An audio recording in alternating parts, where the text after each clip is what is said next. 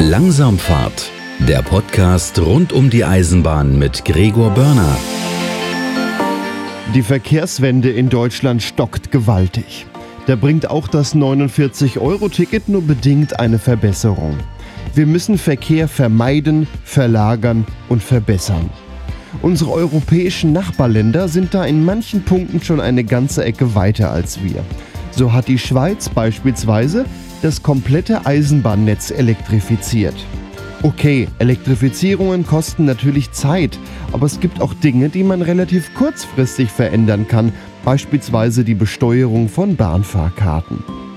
In der heutigen Ausgabe von Langsamfahrt blicken wir auf diese europäischen Nachbarländer und schauen, was wir von diesen lernen könnten. So viel noch vorab. Dieser Podcast ist spendenfinanziert Mehr dazu auf langsamfahrt.de slash spenden. Vielen Dank. Ich spreche jetzt mit Bernhard Knierim, Verkehrsreferenz bei der Allianz Pro Schiene. Hallo, Herr Knierim. Ja, guten Morgen, hallo. In Sachen Verkehrswende haben wir in Deutschland noch, ja, ich sag mal so, viel noch nachzuholen. Da haben unsere Nachbarländer in einigen Punkten schon so ein paar Sachen gemacht, wo sie uns ein Stück weit voraus sind. Die würde ich mal so mit Ihnen ein bisschen durchgehen und äh, vielleicht versuchen wir irgendwie zu ergründen, woher das denn kommt, dass wir in Deutschland da irgendwie ein bisschen zu träge sind und wie wir das vielleicht auch ändern können. Die Schweizer zum Beispiel, ja, die haben ihr komplettes Streckennetz elektrifiziert. In Deutschland sieht das nicht so gut aus. Genau, die Schweizer haben schon seit vielen Jahren 100 Prozent. Das hat bei denen auch ein bisschen geschichtlichen Grund, weil die eben keine eigene Kohle hatten und sehr schnell auf elektrischen Betrieb umgestellt haben. Aber bei uns sind wir immer noch nur bei 62 Prozent. Eigentlich gibt es das Ziel 75 Prozent Elektrifizierung bis 2030. Aber ähm, von der Rate, was wir pro Jahr jetzt äh, elektrifizieren, ist das viel zu langsam. Also das werden wir, wenn wir so weitermachen, bei weitem nicht erreichen. Da müssten wir deutlich schneller werden. Und das würde natürlich eine Menge bringen, weil wir auf mehr Strecken dann äh, mit, mit erneuerbaren Energien unterwegs sein können als bisher.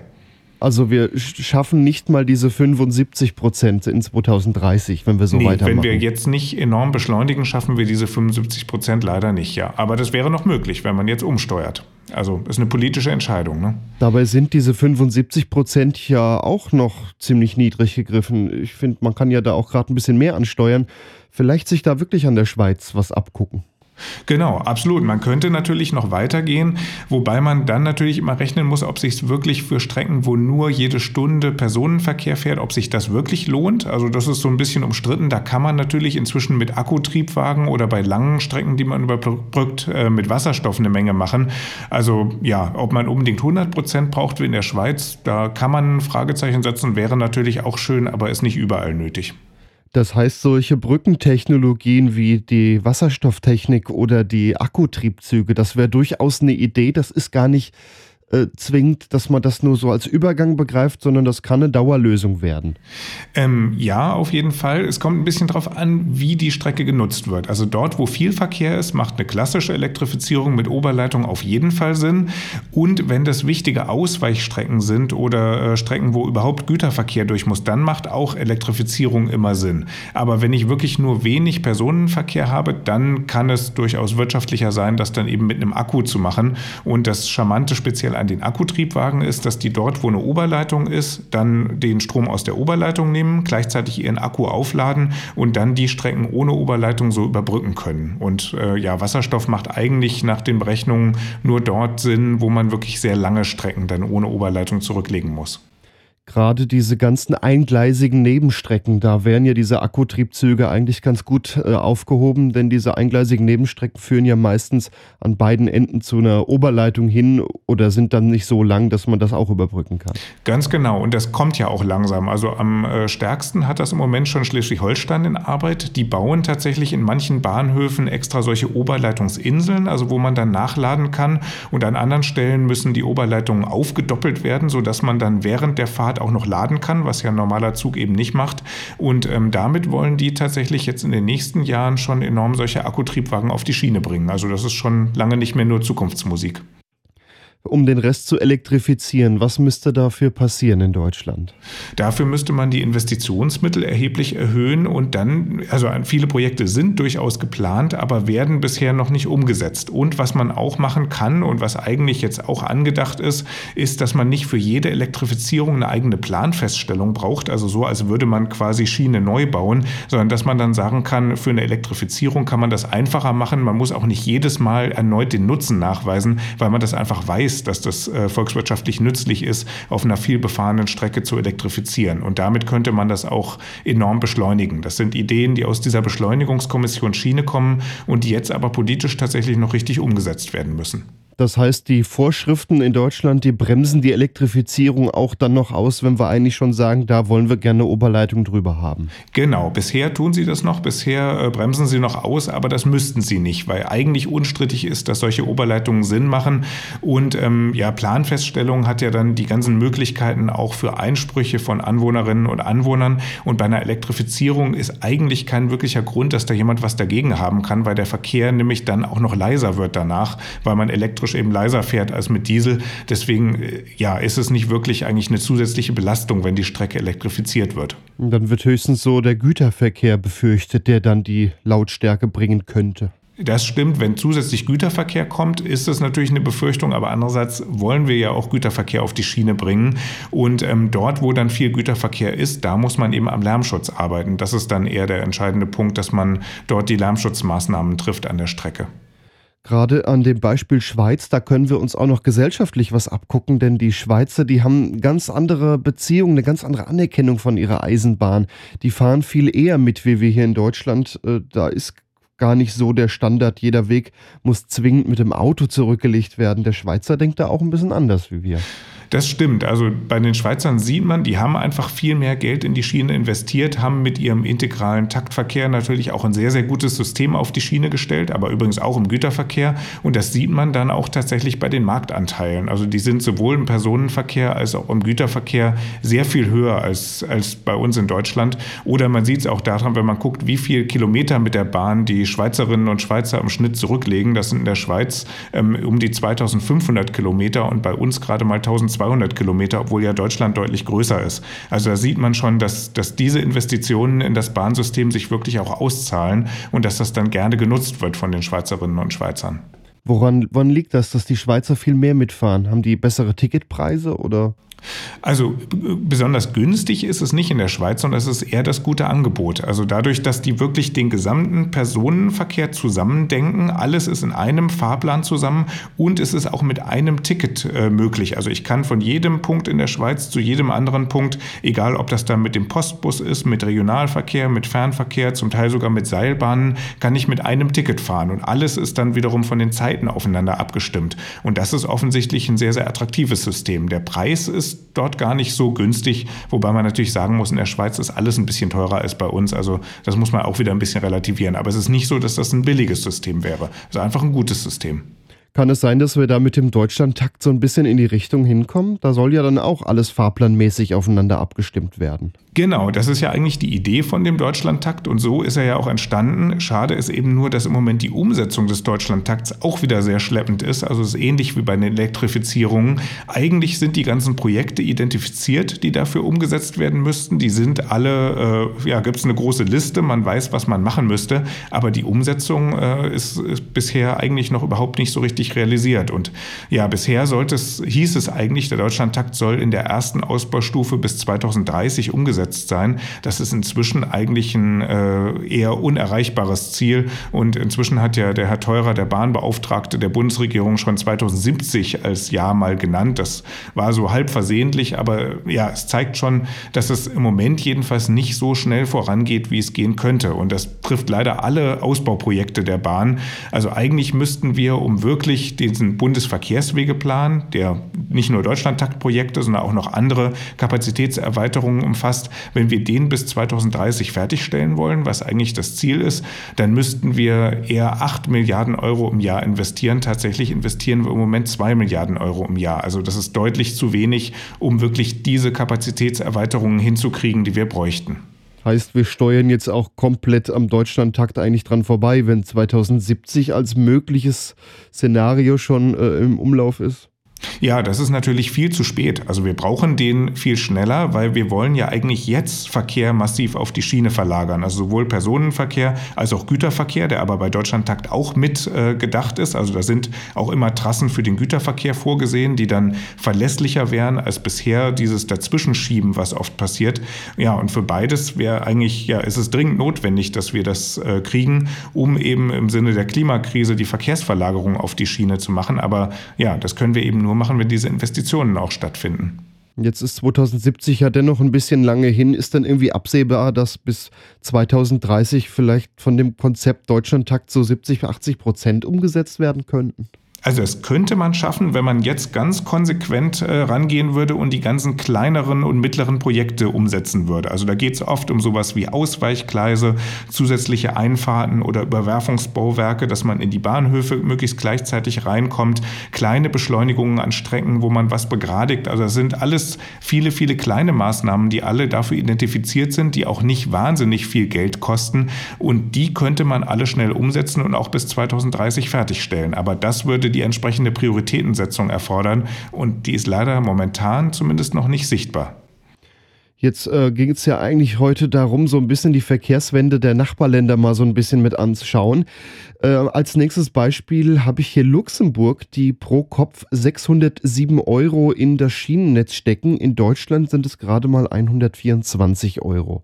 Genau, das ist auch ein, ja, eine sehr beeindruckende Performance. Da ist übrigens die Schweiz auch gleich wieder an zweiter Stelle mit 413 Euro in der Statistik und Norwegen mit 315 Euro pro Kopf ist auch ziemlich gut. Aber tatsächlich haben wir auch da in Deutschland Nachholbedarf. Und das ist ja eigentlich genau dieses Thema, wenn wir so viel Geld wie jetzt die Luxemburger oder wenigstens wie die Schweizer investieren würden in das Schienennetz, dann könnten wir eben diese ganzen Projekte, die für den Deutschlandtakt notwendig sind, auch sonst für die Kapazitätserweiterung notwendig sind, die könnten wir dann umsetzen und vor allem auch erstmal das bestehende Schienennetz wirklich wieder in einen guten Zustand bringen. Aber ähm, ja, mit den Investitionen, die im Moment in Deutschland getätigt werden, ist das eben so kaum möglich.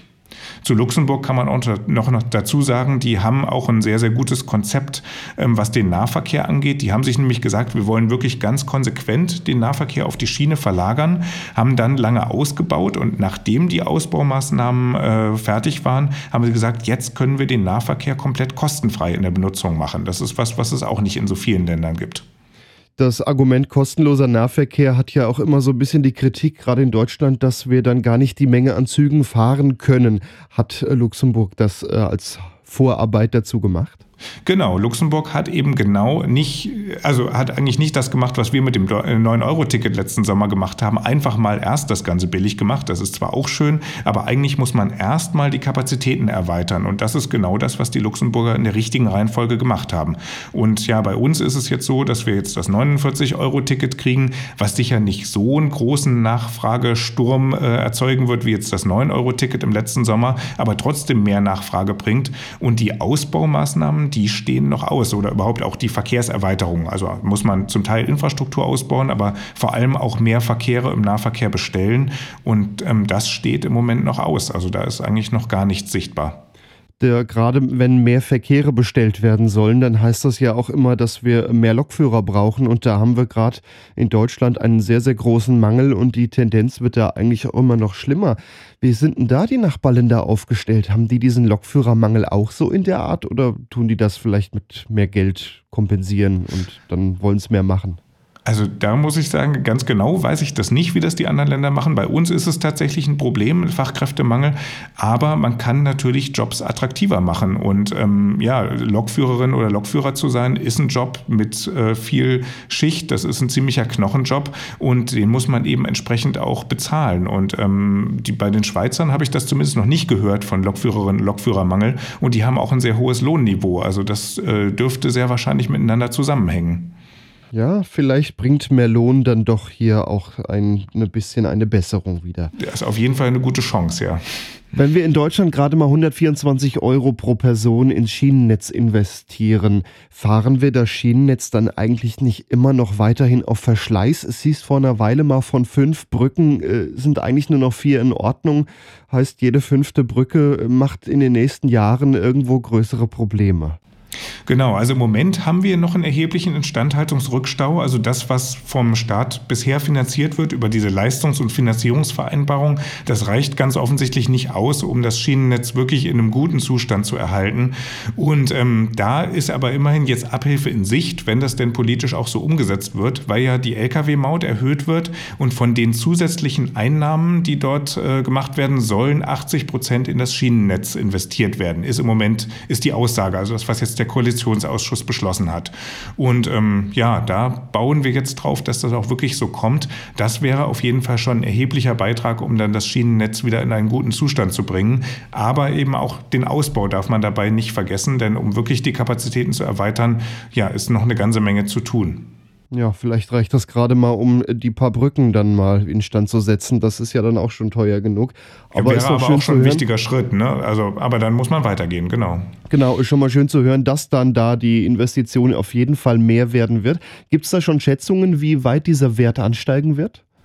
Na, es war im Moment so die Rede von 4,5 Milliarden Euro zusätzlich. Das war jetzt aber nur eine erste Schätzung. Also ich denke, so richtig werden wir das erst abschätzen können, wenn wir da den Haushalt für 2024 sehen. Und der sollte jetzt im Sommer kommen. Dann äh, macht es auf jeden Fall Sinn, da drauf zu schauen und zu gucken, reicht das und was kann man mit dem Geld dann wirklich machen. Ja, wir schauen mal auf das nächste Land, was uns ein bisschen voraus ist. Frankreich hat nämlich Inlandsflüge verboten, wenn die Strecke auch in unter zweieinhalb Stunden mit der Bahn zurückgelegt werden kann. Genau, das ist auch eine ganz spannende Regelung, die jetzt im Zuge der Klimakrise gemacht worden ist. Also tatsächlich hat Frankreich da den Moment genutzt, als die Air France äh, große staatliche Unterstützung in der Corona-Krise brauchte. Und die haben anders als bei uns in Deutschland das genutzt, um sie auch politisch umzusteuern. Also bei uns, die Lufthansa hat ja auch Geld gekriegt, aber da sind keine politischen Bedingungen damit verknüpft gewesen. Die Franzosen haben gesagt, diese ganz kurzen Kurzstreckenflüge, die soll es nicht mehr geben. Das verlagern wir auf die Bahn. Wobei ich ehrlicherweise sagen muss, zweieinhalb Stunden mit der Bahn finde ich noch keine so sehr ambitionierte Grenze. Also ähm, da könnten wir deutlich mehr machen. Zum Beispiel alles, was unter vier oder sechs Stunden ist, könnte man, finde ich absolut zumutbar, dass man das mit der Bahn fahren kann. Und unter vier Stunden ist es letztlich nicht mal ein Zeitverlust. Denn wenn man zum Flughafen erst hin muss, dann dort den Check-in hat, die Sicherheitskontrolle und das alles und dann, selbst wenn der Flug nur sehr kurz ist, dann verbringt man immer vier Stunden damit und dann kann man sich auch vier Stunden in die Bahn setzen, also ohne ohne dass die Leute länger unterwegs sind. Deswegen finde ich, vier Stunden ist auf jeden Fall eine Grenze, die man einziehen sollte. Und das könnten natürlich andere EU-Länder, speziell Deutschland, auch machen. Oder noch besser, man würde das Ganze gleich auf EU-Ebene regeln. Ja, wenn man jetzt gerade mal überlegt, wie lange würde ein Flugzeug von Paris nach Frankfurt brauchen, da fährt ein Zug und gerade ja zweieinhalb Stunden, da kann man noch ein bisschen erhöhen. Und genau, das ist zum Beispiel eine sehr schnelle Verbindung. Da muss man eigentlich überhaupt nicht mehr fliegen, so wie ja auch viele der Inlandsverbindungen in Deutschland jetzt im Flugverkehr deutlich zurückgehen, weil die Bahn eben ein gutes Angebot macht. Aber das wäre jetzt ja auch so ein Punkt, den man relativ einfach umsetzen kann. Da muss man nicht erst irgendwo irgendwelche Gleise bauen, die vorher Planfeststellungsverfahren und was weiß ich noch alles brauchen. Das ist Ganz ein genau. Gesetz. Man kann ja. sagen, das ist jetzt verboten, nimmt den Zug und äh, man hat mal eben schnell was äh, für die Verkehrswende getan. Genau, da hat man einen richtig, richtig großen Hebel, wo man schnell was für die Verkehrswende machen kann. Und deswegen äh, ja, würde es Sinn machen, das auf EU-Ebene zu machen und nicht nur national, weil man dann eben auch die internationalen Verbindungen mit drin hat und weil dieses Argument wegfällt, dass man dann äh, schlechte Konkurrenzsituationen schafft, irgendwie die eigenen Unternehmen benachteiligt. Wenn es für alle gleich gilt, dann ist auch niemand benachteiligt. Ja, gerade auf EU-Ebene, dann kommt ja die Sache noch viel eher so ins Rollen. Äh, vier Stunden Entfernung, da kann man sich ja jeder, kann ja jeder selber überlegen, wohin man äh, reisen muss, dass man dann da schon drüber kommt. Und genau. dann sind es halt auch nur noch die weiter entfernten Verbindungen oder die, die eben über Wasser gehen. Genau, aber auch die weiter entfernten Verbindungen kann man natürlich auf die Schiene verlagern. Das ist die Frage, ob man das dann mit Zwang, also mit so einer gesetzlichen Regelung machen will. Auf was man auf jeden Fall machen sollte, wäre ein attraktives Angebot. Zum Beispiel, indem man ein gutes Nachtzugnetz hat, was wir jetzt zunehmend wieder auf einigen Strecken haben, aber noch lange nicht überall in Europa. Und ja, wenn das da ist und die Leute sehen, Mensch, da kann ich gut mit dem Zug über Nacht fahren, im Schlaf, dann ist das durchaus eine gute Alternative zum Flugverkehr und viele entscheiden sich dafür. Ja, das gute Nachtzugnetz, das äh, kommt hoffentlich irgendwann noch, so dass man es nutzen möchte. ja, da ist aber noch einiges zu tun dafür. Wie sieht das denn mit Nachtzügen in anderen Ländern aus? Haben uns da Nachbarländer auch schon ein bisschen was voraus? Ja, durchaus. Also ähm, zum Beispiel Schweden hat äh, im Sinne der Flugscham, dass also einige Leute auf Flugreisen explizit verzichten wollten und dann trotzdem natürlich irgendwie nach Mitteleuropa kommen wollen, haben die gesagt, wir äh, definieren jetzt bestimmte Strecken und machen dann ein Ausschreibungsverfahren. Und dabei ist dann die Strecke Stockholm nach Hamburg rausgekommen und Malmö nach Brüssel. Diese letztere hat leider nicht geklappt. Das ist, hat durchaus auch was mit den Kosten im deutschen Netz zu tun, wo die Subventionierung schwierig ist. Aber immerhin die erste Strecke von Stockholm nach Hamburg, die hat geklappt. Die gibt es jetzt seit letztem Jahr, betrieben von der schwedischen Bahn, der SJ. Und die ist gerade jetzt im April sogar noch nach Berlin verlängert worden. Also dadurch ist wirklich mit dieser Ausschreibung von der schwedischen Verkehrsbehörde ist eine neue Nachtzugverbindung zustande gekommen. Auch in Österreich würde es wahrscheinlich, ohne dass der Staat das unterstützt, unterstützt, nicht so, gutes, so ein gutes Nachtzugnetz geben. Also es ist natürlich nicht in Österreich, sondern in die Nachbarländer. Denn auch Österreich subventioniert jeweils den nationalen Anteil dieser Nachtzüge. Und das hilft auch, äh, ja, dass die eben wirtschaftlich betrieben werden können. Und deswegen hat die ÖBB so ein gutes Nachtzugnetz. Oder eine andere Möglichkeit ist auch, das Risiko für die ersten Jahre einer neuen Nachtzugstrecke zu übernehmen. Dazu haben sich zum Beispiel die Niederlande entschieden und haben es so geschafft, dass der Nachtzug von Wien, der bisher nur nach Westdeutschland gefahren war, dann nach Amsterdam ab 2021 verlängert wurde. Und ja, so kann man staatlich auch direkt dazu beitragen, dass Nachtzüge wieder auf die Schiene kommen.